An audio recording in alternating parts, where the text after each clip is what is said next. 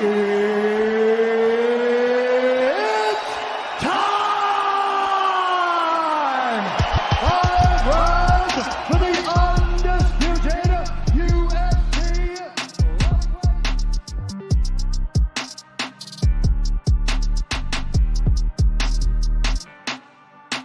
Boom! Perfect shot. Hi everyone, this is Nico. Welcome to MMA Club podcast. Today I have the pleasure of welcoming the new bantamweight Ares champion, 13 victory and one lost, EFC double champ, Ares champ, Demarte Peña. Welcome to MMA Club podcast. It's a honor. Thank you. Thank you so much for having me and thank you for the cool introduction.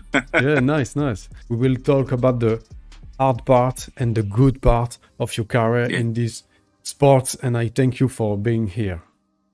I oh, thank you so much. Thanks for having me. Nice, I nice. appreciate it. So, please tell me about yourself. You're born in Luanda, Angola. You live in South Africa, and you train a lot in Thailand. How did you come to this way of life? Yeah, so we I was born in Angola in the time of the war.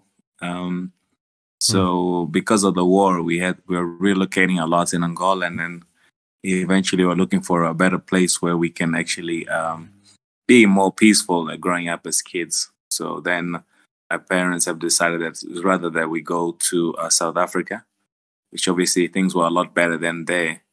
Uh, and then um, in um, when I got to South Africa, I mean, in Angola, I did a little bit of karate, a little bit of judo. But then when I got to South Africa, I met a few other Angolans who were going to the same school. And then we started training together, Mm. just learning from each other. Some of the guys who did like karate, some did um, did uh, Muay Thai and the sorts. And we just did, we just trained together. And then one of the guys actually introduced us to Pride uh, from Japan. Okay. We were watching those stuff. It was quite hectic. And then the UFC as well. We were like, wow, this is amazing uh, that these guys can be so tough and do such a sport. Then amongst each other, we just started to teach each other, learn MMA. This was like back in 2005, 2004, 2005. We were learning more about UFC, MMA, and the sorts. And obviously, many places they didn't have um, MMA gyms yet. So it was like something very new. So there was like maybe jujitsu here, a little bit of jiu-jitsu, but not so much Brazilian jiu-jitsu, but some wrestling, some uh, kung fu, some uh, kickboxing, boxing. But uh, MMA then back then was still something that we just watch on TV. And then amongst ourselves, we watch fights. Like we watch Rickson Gracie, Victor Belfort, Shogun who Rua, you know, all those legends from from Chute Boxe that Oh. were fighting in Pride. Uh, you know, then we just kept learning. The time we were like, it's what Randy Couture was champion, Chuck Liddell, Anderson Silva then came out. You know, those OGs, Mm. um, Old school. GSP then eventually came through. So yeah, amongst each other, we just kept learning the sport and then uh, just turning, learning from each other. And then eventually MMA was getting more famous in South Africa. EFC started also opening and there was fights happening. So then amongst ourselves, we were like, started competing as amateurs, go do jiu-jitsu competitions. We would do um, Muay Thai competitions, Mm. boxing competitions and the sort. So like that. And then eventually our love for the sport kept growing and growing. We- The more amateur fights we did, and eventually we got to the pro circuit.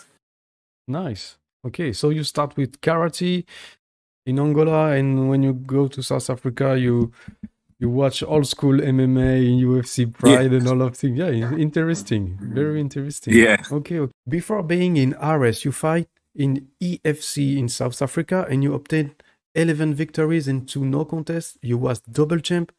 All those Ares add value to this beautiful career? Ares for sure, the value is immense. Um, being now a champion, a world champion in a, in a French organization with such a credible uh, backing, you know, obviously Fernand Lopez, what he's doing for, for French Mm. uh, MMA and MMA in general is amazing. And obviously having a guy like Ciryl Gane now Mm. with a massive opportunity, if he beats Jon Jones, I mean, I think a French uh, MMA is going to explode. So he's got a massive, massive responsibility right now. And Ares, I mean, they're growing so fast. It's recognized uh, one of the best um, mixed martial arts organizations in the world right now. Mm. definitely in terms of the way the production is, is definitely one of the best in the world, without a doubt. It's in, in the top there with the, the best. I think just now, it's just more timing. I think a little bit more resources, more know-how that you can't compare to like the likes of the UFC because they've just been doing it for much, much longer. But Ares is doing an amazing job. A lot of the guys from there are UFC level as well. So it's amazing. And the credibility that gives me being a champion is immense. Do you like the atmosphere in, in France? How it is when you come to Paris? To be honest, I, I didn't like it in the beginning mm. because, especially when you fight a French guy, they everyone is against you. Mm. The first fight, it did throw me off, but I did expect it to be like that in the second fight. And then now I can see more people actually are supporting me slowly. So they're starting to know me better. They understand my, my, my journey as a fighter and they actually are supporting me. So I'm slowly getting the French fans to come and then support me, which is not easy, mm. but step by step. mm. Maybe this interview can help a French audience. I hope I so. I hope to. I hope, I hope so. to. You you are now Ares Bantamweight champion, in large part to the trait off your game plan, but it was not an easy evening. Tell me how your expenditure, your expend re-entered this wonderful evening against Elias Boudegzdame. Oh, look, my expectation was to stand with Elias um, because I watched his other fights. His stand up was not good in his other fights. Okay. But this time he, he did a lot, a lot better. Mm. His hands were much better. His movement was better. He worked body shots. He threw nice overhand rights. I mean, the first round, he really surprised me a lot. And okay. then he hurt me. I think I broke my nose in the first round. Um, and then I was surprised and he hit hard. Um, it wasn't hard enough that I thought I was going to get knocked out, but it hard enough to obviously hurt me and the way my face was. So it really shocked me a lot in the in the in, in the first and second round. And then I had to adjust more and not be so defensive, be more aggressive. I think if you can see the fourth and fifth round, I was more aggressive and I just stood my ground because also I needed to make sure that on the exchanges on the feet I was better. And I didn't want to go to the ground with him, um, even though I've been grappling my whole life. I'm I'm, I'm brown belt now for maybe seven years. Okay. The only reason I'm not a black belt is just because I've stopped using the gi. So on the ground I'm good, but he's very dangerous on the ground, and I didn't want to risk it. So I thought, let me just stand with him. I thought I was gonna just be able to destroy him on the feet I didn't want to take him down, but I thought the stand up was very even. He was catching me, I was catching him, was getting good shots in. So I thought I needed to wrestle him a little bit, control the position, just mm. make sure that he doesn't submit me. So it wasn't an easy night at all, especially on the on the stand up. On the ground, I think I controlled myself mm. uh, very, very well against him. Okay. You know, in the King and the G podcast, Fernand Lopez say you talk a lot after the fight, especially on the difficulty you went through you get where you are. Can you talk about it? Do you want to express us to us the difficulty that were on your way? As a fighter, um, I've had many many difficulties. Um, I think coming back, I hadn't fought in a while. I was away from the sport.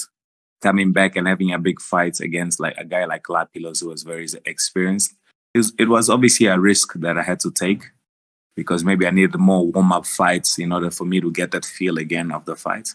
But it was a, also a good opportunity coming back. And if I beat Lapilus, it was going to be an amazing story. Mm. So I think I was chasing more the story than the reality.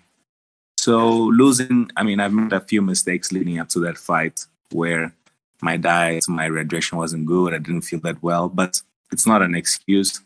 I lost, and I'm able now to come back after two great wins, beating some of the top two best guys in Europe. You know, in sure. in uh, in Aïda and Elias. Sure. So I'm very confident now that I'm back fully.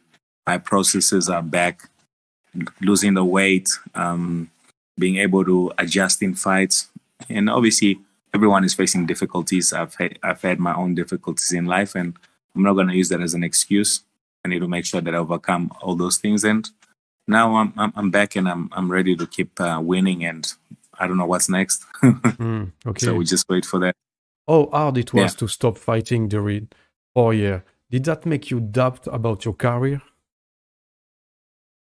You know, luckily for me, I'm very dedicated. So those four years, not that like I stopped and then I went drinking or I was doing other things. So I was still training, likely, mm. because we have a gym, yeah, and then we have other guys that were competing. But there's a certain feel that you lose when you are in there. That's people shouting for you, people screaming, you're getting hit by those small gloves. It's so different than it is in training. So that's why it doesn't matter how good you are in training, fighting is a different thing altogether. So I mm. lost that feel. I thought okay. maybe I wasn't gonna be able to be to be competitive uh, anymore, especially after coming back and losing the way I did. I was very disgusted at myself, you know, because I know I can do so much better. So I thought, you know what, maybe the the time was just too much. If I'd lost the following fight, maybe with Aïda, maybe I was gonna stop fighting altogether. I thought maybe, you know what, this is I'm done. But I feel like I still have maybe three, four more years of good fighting left in me, and then I'll I'll be done. So um, I think I'm, I can still do this. I'm not too old. I'm no, not sure. young. So I think when I'm 37 or so, should be done with the sport. Nice. Okay. Okay. Thanks. Okay, we return to the present now. People would have liked to hear you express yourself a little more after the fight. Why did you leave the cage so quickly? So, you know, I was yes, of course, I was a bit frustrated with my my people in back in Angola mm. because I spoke in Portuguese uh, before I left. Is that most of them they support me. Obviously, they like to see me win, but um, they always support with their mouths. But you say, you know what, you need more financial support so you are able to, let's say, go to America and train for like a month, go to Thailand, go train for a month, go to Russia, go wrestle there. But they're always saying, oh, we support you, support you. But when you want, let's say, some kind of assistance sponsorships or some kind of initiative by the sports ministry. They always give you stories, but they never give you any money to assist mm. you. So I've always had this frustration. It happens to a lot of African countries. yeah, especially at this side. So I think afterwards, I just told them, I say, you know what, you guys always talk so much about uh, supporting me, but you never really help me the mm. way I need. I need money because I want to be the best. And then you guys just talk, you never support. So I'm done with you, something along those lines. And I left. Mm. And then back home, it actually got a lot of massive reaction. A lot of people tweeted it, uh, posted it, and shared it.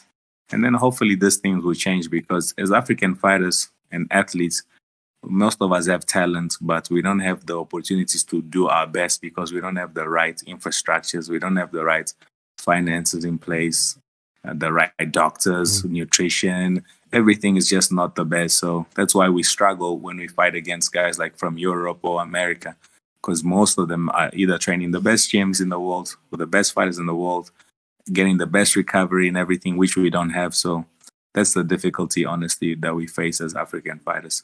It's like you all of this frustration explode at the end of this fight. Finally, Is yeah, absolutely. Okay. Understand. I was very upset. okay, I understand. I understand. And you yeah. asked Dana White to go to UFC. How do you feel about doing a, a first title defense before that? Look, I, I, want to be active as a fighter. I don't want to wait for the UFC because the UFC is always a dream that you can't wait for. Maybe you spend six, seven months without fighting mm. and nothing happens. Uh, I don't mind fighting again. So I'm not fixated on the UFC or I feel like, okay. oh no, the UFC is the end all me no. Um, my nose should take maybe six weeks for it to heal if I don't get an op, uh, which I don't feel I need. I can breathe properly. I don't think it's it just broke here on the top. Mm. So it should heal by itself six, seven weeks. Okay. I'll start training again next week and obviously not getting hit, just start lifting, doing cardio, keep fit. So I'm not gonna wait for the UFC and then just have this mm. idea like now I deserve this. I'm gonna if there's someone else that's in line, I'm going to fight and I'm going to defend the title. So I'm not going to just wait on the lines and hope okay. for something, you know? Okay. Uh, imagine Moustapha Aïda doing another fight, he win. Assuming you have yeah. to defend your belt once, what do you think about a, a, revenge of, uh, against Moustapha Aïda? Look, Moustapha Aïda was actually uh, an easy fight, to be honest. He did okay in the third round, but it's an easy fight because he's not that good on the ground. Mm-hmm. Honestly, I think my wrestling is a lot better than his. Yes, he's a good striker, but I think I can easily take him down and control him, and maybe I can even finish him in this next time. I like Aïda Moustapha. He's a young guy. He's very dedicated. Um, I don't mind fighting him. I don't mind fighting anybody, to be Mm. honest. But I feel like Aïda Moustapha, yes, he still wants to fight. Maybe he must fight Elias next. Okay. Then I think Elias can beat Aïda Moustapha. Mm. A kind of semi-final. yes, Oh, but okay. it doesn't. For me, honestly, I feel I want to fight the best guys in the world. That's why I came back and I fought Mm. Lapilus, who was, number one guy in France. So I'm not scared to fight anybody. And I think um, Aïda was posting like, "Oh, now he's gonna get revenge on me. You're scared. Mm. Choose." I mean, I'm not scared to fight anybody. To be Mm. honest, I want to fight the best guys in the world because that's the only way you're gonna know if you're really good. Why is he not fighting? Let's say now, next next fight card. Um, I don't know. Maybe in April. Maybe on March on April. I don't know. Okay. I don't know. hmm I, I will ask Yeah. him. Yeah, why is because if he wants to fight for the title, he must come back Mm, now, get mm. one win. You know, Mm. that's what I did. You know, I lost and I came back and I fought the best guy. And you you was talking about Taylor Lapilus. What did you manage positive from this confrontation? Look, that fight is is like a no context, no contest. for me, that fight never happened because nothing happened. Mm.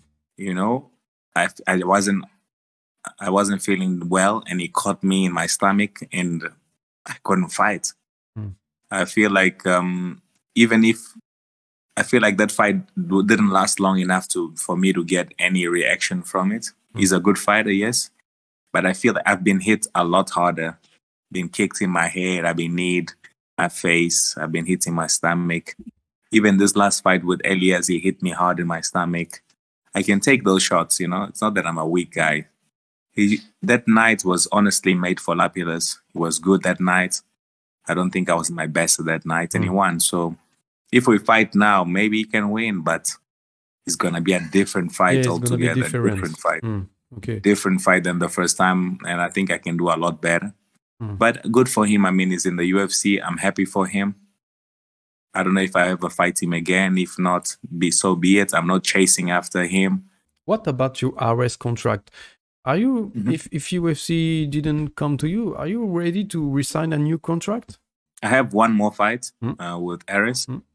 I believe that um, if I if I don't get a UFC contract now and I fight again and I win, uh, defend my title again in Ares, I mean, I think the UFC is the next step, especially if they do come to Africa. Mhm. But I'm not overthinking too much because sometimes when you overthink too much, it's not good for you. Mm. So I'm just gonna wait March, start training again, see how my nose is feeling, see when I'm training again, and I'll message my manager, see what's happening, if there's a chance to fight in UFC or whatever. But if not, we we defend the belt, and then yeah, we go from there. I don't know who's next now in line for the belt. Um, maybe they'll bring someone else new, but at the end of the day, it shouldn't matter. If you want to fight in the UFC, you cannot be scared to fight anybody Sure, sure. because the, everyone in the UFC is good. Last thing, Yeah. do you have before we leave, do you have some last word? Do you have some special shout out to share? Uh, for sure, I have to definitely give a shout out. First of all, to the French fans. You Mm. know, you guys, uh, I think, slowly have warmed your hearts to me. Um, uh, after every fight, I get uh, more fans from France who guys who actually support me and then they appreciate my art form. I appreciate that, and and naturally, I have to thank uh, Fernand, you know, and all the, the guys that are in in place, making that such a beautiful promotion, giving up opportunities for us to showcase our skill in such a global space. And uh, obviously, the fans here in South Africa uh, and Angola and throughout the world that always follow me, my career, and then always wish me well. I'm very grateful. And I'll keep pushing hard and I'll keep doing my best. You know, the last fight had a little bit of a glimpse of what I can reach, but I feel that there's a lot more that I can do. And I'm just going to keep getting better and better as a fighter. And then hopefully get in the UFC, show my skill level there, and do my best and see what, how far I can get. Okay. Thank you. Thank you. Thank you, thank you The- so much. The I appreciate podcast it. is over, so I wish you a long pleasure. reign in your category, and even and even if I hope that you will Um, one day go to UFC. I hope that we will keep you a little time in France to take advantage to your talent and your source of Thank you. inspiration. Thank you very much, Demarte. I appreciate it. Thank See you. Have a good evening. Bye bye. Kiss you all. Bye.